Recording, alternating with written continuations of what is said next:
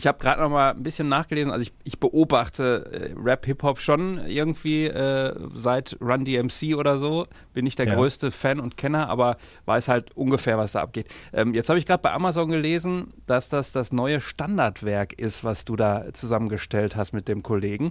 Könnt ihr uns hören? Ähm, erstmal, wie geht das runter und äh, siehst du das in Anführungsstrichen auch so, weil ihr einfach versucht habt, ja möglichst komplett das abzubilden? Also ich habe mich natürlich sehr gefreut, als Casper das gesagt hat. Der ist ja derjenige, der für dieses Zitat verantwortlich ist. Ähm, ob das wirklich so ist, das müssen dann, glaube ich, die Leser und auch die Protagonisten ein Stück weit am Ende selber entscheiden. Aber wir hatten schon den Anspruch bei der Produktion, möglichst alles abzudecken, was in den letzten 30 Jahren irgendwie passiert ist. Und bevor wir dann die Interviews geführt haben, haben wir uns erstmal sozusagen, sozusagen so eine Art Zeitstrahl ausgedacht, der von den späten 80ern eben bis ins Jetzt ging, haben ein bisschen überlegt, was ist so grob passiert und haben dann begonnen, eben die Leute anzuschreiben, zu treffen und mit diesem Zeitstrahl zu konfrontieren in Form von Interviews und nochmal genauer nachzuhaken, wie war das eigentlich an der Stelle genau. Jetzt hatte ich letztens noch mit äh, Jörg Hoppe und Hartwig Masuch, äh, Namen werdet ihr was sagen wahrscheinlich, ähm, da ging es um die Neue Deutsche Welle, hier war ja diese Ausstellung in Hagen, ähm, da ging es so drum, gibt es eigentlich ein, ein, Genre, was, was ähnliches gemacht hat als äh, wie, die NRW, äh, wie die NDW? Und da habe ich so gesagt, ja Mensch, eigentlich Hip-Hop fällt doch vielleicht so ein bisschen da rein. Die haben immer mal wieder Tabubrüche sich neu erfunden und so weiter. Äh, wie siehst du es? Ich meine, das ist ja jetzt auch fast schon Oldie-Musik, über 30 Jahre. Ähm, aber wie siehst du das? Ist das ein Genre, was äh, ja vielleicht ähnliche Akzente gesetzt hat wie der Rock'n'Roll oder ähnliches? Ich denke schon. Natürlich aber auf eine ganz andere Art und Weise mit ganz eigenen Wegen und Mitteln.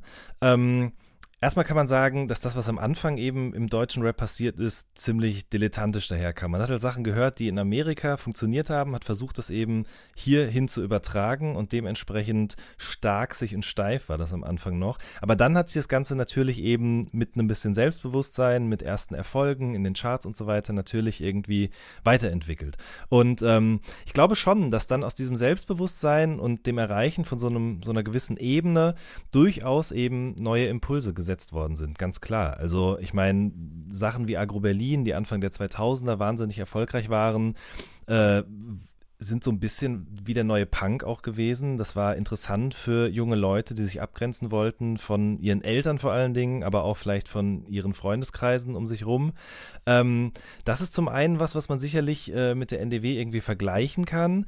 Ähm, ich glaube aber, dass darüber hinaus Rap auch noch viel mehr als alle anderen Musikrichtungen immer wieder gezeigt hat, was man eben mit äh, Technik machen kann. Also damit meine ich zum einen eben ganz klassisch den Plattenspieler, der offensichtlich ja nicht nur dafür da ist, äh, eine Platte abzuspielen, sondern vielleicht zweimal die gleiche Platte aufzulegen und dann eben Übergänge zu schaffen, damit zu scratchen. Das ist so die erste technische Entwicklung, die Hip-Hop sich, glaube ich, wirklich zu eigen gemacht hat. Und ähm, das ist immer so weitergegangen. Zum Beispiel hat Hip-Hop auch das Internet als erstes, glaube ich, so richtig für sich entdeckt als Musikrichtung. Und Leute, die vielleicht keinen Plattenvertrag bekommen haben, haben dann gesagt, aber ich kann mir ja umsonst eine Homepage im Internet bauen oder ich kann meine Lieder hochladen und werde dann vielleicht von Leuten gehört. Und äh, zuletzt hat man das wieder gemerkt, auf jeden Fall, was Autotune angeht. Das ist ja eigentlich so eine Gesangskorrektursoftware, die viel benutzt wurde, auch von Cher zum Beispiel vor 20 Jahren oder so. Und Hip-Hop hat sowohl in den USA als auch hierzulande eben gezeigt, dass man das Ganze auch als Stilmittel einsetzen kann. Und das sind Sachen, die mittlerweile auch in anderen popkulturellen Richtungen oder Musikrichtungen eben eine Rolle spielen, die aber, glaube ich, schon ihren Anfang oder ihre Impulse ganz klar im Hip-Hop gehabt haben. Also Moritz hier nochmal, äh, da würde ich gerne mhm. dran anknüpfen und zwar ähm, würdest du mir bestimmt zustimmen, wenn ich jetzt erstmal so sage, dass speziell Rap so massentauglich geworden ist und aktuell Erfolge feiert, die dieses Genre noch nie gefeiert hat. Ähm, meine Frage daran, Robin hatte gerade die NDW-Ausstellung erwähnt. Könntest du dir vorstellen, jetzt bei Erfolgen wie, keine Ahnung, zum Beispiel einem Rin oder so, der ja momentan alle Rekorde bricht und mhm. Platin und Gold geht, dass wir in 20, 30 Jahren dann auch Ausstellungen haben, die genau dieses Genre beleuchten und wo dann vielleicht Leute sagen so, boah, das war damals eine goldene Ära oder ist es dafür zu kurzlebig? Doch, auf jeden Fall. Also das kann ich mir definitiv vorstellen. Ich finde auch, dass es wir sogar jetzt schon an einem Punkt sind, an dem man das Ganze eben gut aufarbeiten kann.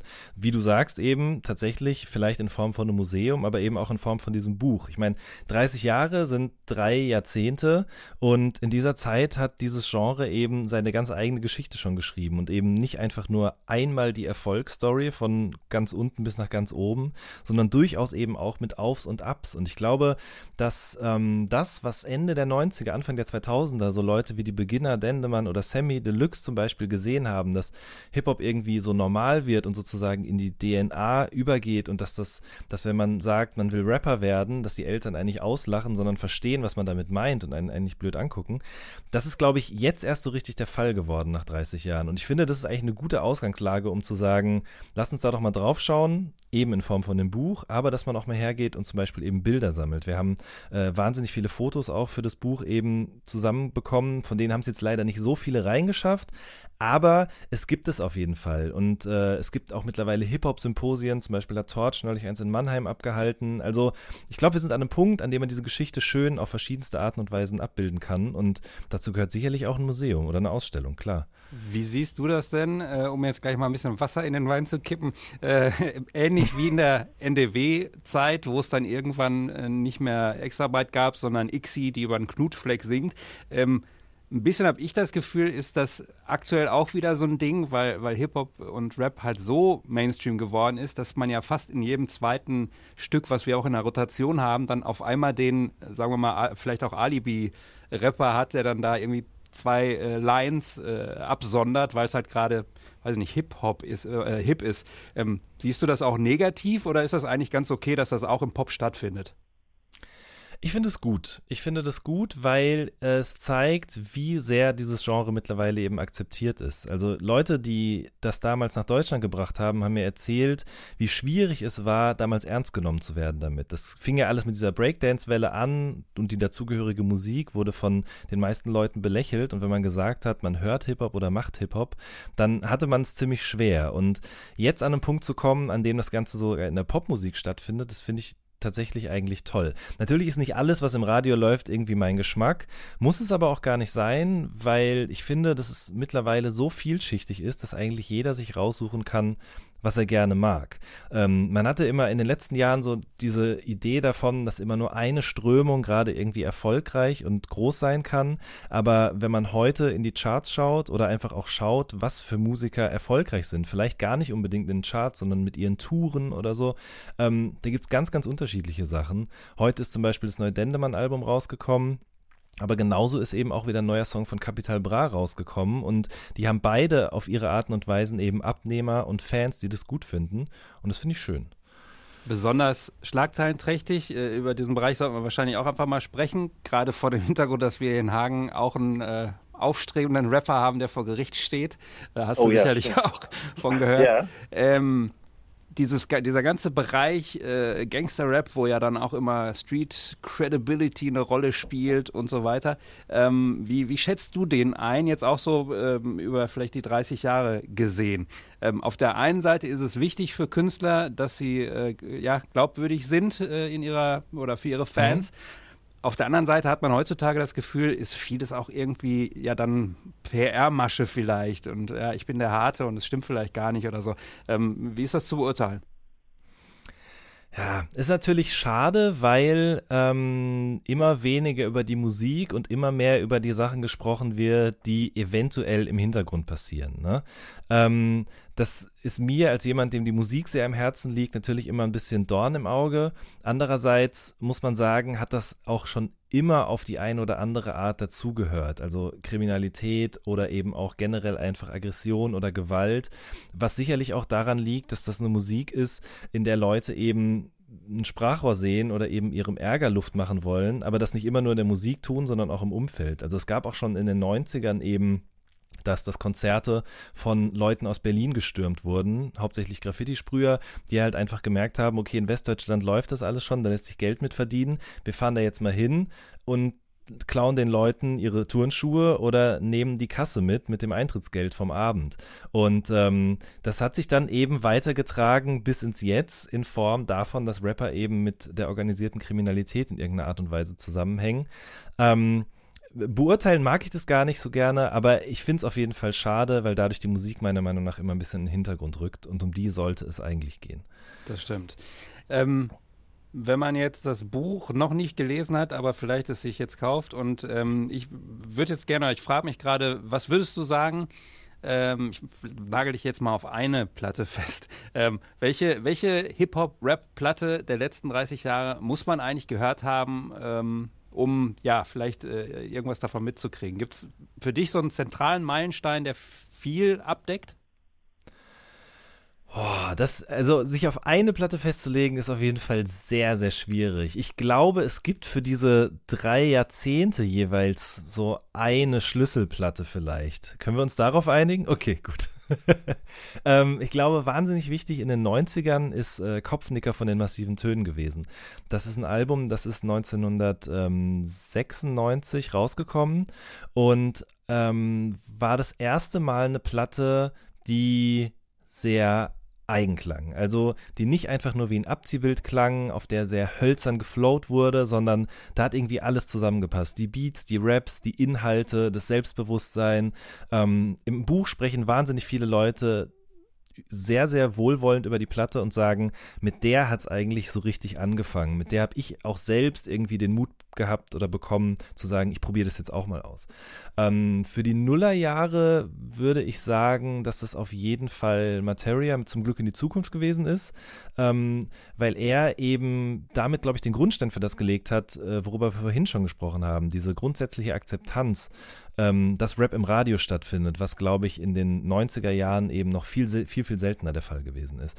Äh, weil er hergegangen ist und gesagt hat, ich bin ein guter Rapper, Rap ist mein, mein Metier, aber ich suche mir jetzt noch Leute, die ein bisschen Pop mit reinbringen. Er hat dann eben mit einem Produzententeam zusammengearbeitet, die vorher mit Peter Fox äh, ein Album gemacht haben, Stadtaffe, eins der bestverkauftesten Alben äh, in Deutschland aller Zeiten und hat mit denen eben musikalisch irgendwie was Neues ausprobiert und ist weggegangen von so sehr klaren Beatstrukturen hin zu eher popmusikalischen Sachen, hat auch ein bisschen mit britischen Sachen experimentiert und hat auch im Songwriting was gemacht und hat nicht einfach nur gesagt, das ist mein Text, den habe ich alleine geschrieben, sondern hat mit den Krauts eben zusammen auch Füllwörter gestrichen, geschaut, wie kann man was sehr Banales doch sehr kunstvoll ausdrücken und hat damit, glaube ich, den Grundstein gelegt für vieles andere, was danach kam. Casper, Crow und so weiter und so fort. Und jetzt in den Zehnerjahren ähm, würde ich sagen, dass ein Album wie Eros von Rin auf jeden Fall sehr, sehr wichtig gewesen ist. Rin ist jemand, der gerade alle Rekorde bricht, sei es jetzt im Live-Geschäft, oder auch im Streaming-Bereich, irgendwie auf den äh, Streaming-Plattformen. Ähm, und das vor allen Dingen nicht tut, weil er dann irgendwie brotlos oder mittellos nach Berlin gezogen ist, um dort die richtigen Leute zu finden, mit denen zusammenzuarbeiten, sondern der kommt aus einer süddeutschen Kleinstadt, lebt weiterhin dort, erzählt in seinen Songs auch davon und hat damit nochmal ganz viel anderen Leuten eine Stimme gegeben, die vorher vielleicht gar nicht so viel mit Rap anfangen konnten, weil das, was dort in den Songs erzählt wurde, ähm, gar nicht ihrem Alltag entsprochen hat. Und gleichzeitig hat er das eben auch musikalisch auf eine Art und Weise getan, die eben komplett dem Zeitgeist entspricht. Also viel Autotune, sehr sphärische Beats, ähm, sehr viel Fokus auf Gefühle und weniger auf Technik. Deswegen glaube ich, dass er damit vielen, vielen Jugendlichen und Kids, die davon träumen, auch mal Rapper zu werden, auf jeden Fall äh, gezeigt hat, wie man das 2017, 18, 19 machen kann. Wo wir jetzt gerade einmal durch die Zeit gereist sind, hat sich mir gerade eine Frage aufgedrängt. Und zwar, ähm, als ich angefangen habe, Rap zu hören, das war so in der dritten, vierten Klasse, 2004, 2005 ungefähr. Mhm. Da waren Hip-Hop-Medien, die sind gerade so richtig groß geworden. Durchs Internet wurde es immer essentieller und viele Rapper haben sich auch darüber definiert, in Interviews mhm. zum Beispiel. Heutzutage hat man immer öfter das Gefühl, so die neue Bewegung, zum Beispiel jetzt, das beste Beispiel ist einfach ein El Guni, der ja eigentlich mit diesen ganzen Medien nichts zu tun haben will, sich dann aber immer wieder positiv über Olgut und dich äußert, äh, sowohl in seinen Songs als auch in irgendwelchen Shoutouts. Da würde mich mhm. mal interessieren, warum glaubst du denn, ist das so? Was macht vielleicht Olgut dann nochmal speziell und deine Formate und deine Podcasts? Hm, ja, ist eine gute Frage. Also ich glaube, dass es heutzutage eigentlich gar keine Hip-Hop-Medien mehr braucht für viele Künstler, weil die alles, was früher so ein Medium, egal ob jetzt im Printbereich oder im Online-Bereich geleistet hat, in ihrer eigenen Hand halten, nämlich in Form von einem Smartphone. Also da ist eine Kamera dran, mit der kann man filmen oder Fotos machen, da ist ein Mikro dran, in das man reinsprechen kann, man kann ganz schnell über Social Media hunderttausendmal mehr Leute erreichen, als wenn man einem Redakteur oder einem Journalisten eben für ein Magazin, was am Bahnhofskiosk steht, etwas erzählt und das dann in einer Auflage von 20.000 vielleicht irgendwie dort ausliegt und vielleicht von 150 Leuten gekauft und auch wirklich gelesen wird. Und ähm, deswegen glaube ich, dass viele Hip-Hop-Medien eben versuchen, in ihrer Berichterstattung sich auch mehr darauf zu konzentrieren, eben Klicks zu erzeugen, was bedeutet, dass sie eben auf ja, sehr schlagzeilenträchtige News setzen und ähm, ich, also ich gebe ganz ehrlich zu, mich interessiert das tatsächlich auch, Gossip, Gerüchte und so weiter und so fort. Aber äh, für mich als Journalist ist äh, die, der Anspruch einfach ein ganz anderer. Ich habe irgendwie schon früh gemerkt, dass ich mich eben für mehr als nur die Musik interessiere bei den Leuten. Und damit meine ich nicht ihr Privatleben, sondern vielmehr der Antrieb dahinter, die Geschichte dahinter. Wie kommt jemand dazu zu sagen, ich nehme dieses Mikrofon in die Hand und rap jetzt da was rein, was ich eben gerade selber auf ein Blatt Papier oder in mein Handy geschrieben habe? Was gibt demjenigen das für ein Gefühl? Ähm, wie fühlt sich das an, wenn das auf einmal auch andere Leute mitbekommen? Und was hört er eigentlich selber gerne? Also alles so Sachen, die vor 15, 20 Jahren sicherlich ganz normal gewesen wären, wenn sie in Interviews gestellt, als Fragen gestellt worden wären aber im Laufe der Zeit so ein bisschen in Vergessenheit geraten sind. Und äh, mein Ziel ist einfach mit All Good oder eben auch mit dem Podcast, das weiter aufrechtzuerhalten, weil ich das immer noch das Spannendste finde. Wie müssen wir uns denn den Werdegang überhaupt vorstellen? Also ich habe ja gerade gesagt, viele haben das gar nicht auf dem Schirm, dass wir da eine Koryphäe in der Szene haben. äh, wie, wie ist aus dem kleinen Jan äh, aus von Limburg dann, oder wie hat er vielleicht erstmal Feuer gefangen äh, mhm. für dieses Genre und wie ist dann ähm, aus dem ein Podcaster geworden, den die führenden Rapper dann da auch in ihren Texten erwähnen? Ja. Ähm, ich habe schon sehr, sehr früh, ich glaube mit sechs Jahren oder so, ähm, das erste Mal eine Kassette in die Hand gedrückt bekommen von einer Freundin unserer Familie und auf der waren eben erste Rap-Songs drauf. Damals noch englischsprachig, dann hat sie mir wieder eine Kassette mitgebracht und da waren dann eben äh, fettes Brot drauf. Und das war sozusagen mein aller, allererster Kontakt mit deutschsprachiger Rapmusik. Und ähm, ich habe dann ganz schnell angefangen, irgendwie so eine Art ähm, Wissensdurst zu entwickeln. Also ich habe gehört, okay, der rappt auf einmal nicht der gleiche Rapper von dem Song davor, sondern noch jemand anders. Wie heißt der? Hat er vielleicht auch schon eine Platte draußen und hat dann eben begonnen, alles zu kaufen und zu lesen, was ich irgendwie in die Finger kriegen konnte. Und ähm, daraus hat sich dann eben so eine Passion entwickelt. Ich war dann auch schon früh im Internet in Foren unterwegs, habe mich mit Leuten ausgetauscht ähm, und da eben auch festgestellt, dass ich vielleicht mich mehr dafür interessiere als andere Leute, die es nur als Musik konsumieren, eben als Hintergrundrauschen oder wenn man äh, den Coolen machen will vor anderen Leuten. Und ähm, parallel dazu habe ich aber 2003, glaube ich, ein Praktikum gemacht bei der Westfalenpost in Hundenburg. Ähm, und habe dann als Lokalreporter eben die nächsten Jahre über dort meinen Dienst geleistet, war eben bei ähm, Briefmarkensammler, äh, Jahreshauptversammlungen und äh, Kleintierzuchtvereinssitzungen und so weiter und so fort und habe da eben viel geschrieben, viel mit Leuten gesprochen und dann so nach meinem äh, Auszug von zu Hause, wo ich dann nach Bonn gezogen bin, um da zu studieren, das beides irgendwie zusammengelegt, weil ich habe dann, hab dann gedacht, okay, ich interessiere mich für die Musik und ich schreibe gerne, warum bringe ich das nicht mal zusammen und biete das vielleicht auch Redaktionen an? Und ähm, die fanden das gut und so habe ich dann mein erstes Praktikum bei dem Online-Magazin hiphop.de gemacht, bin dann von dort aus zur Hip-Hop-Zeitschrift Juice gekommen, habe dort lange als freier Mitarbeiter gearbeitet und so nahm das alles seinen Lauf.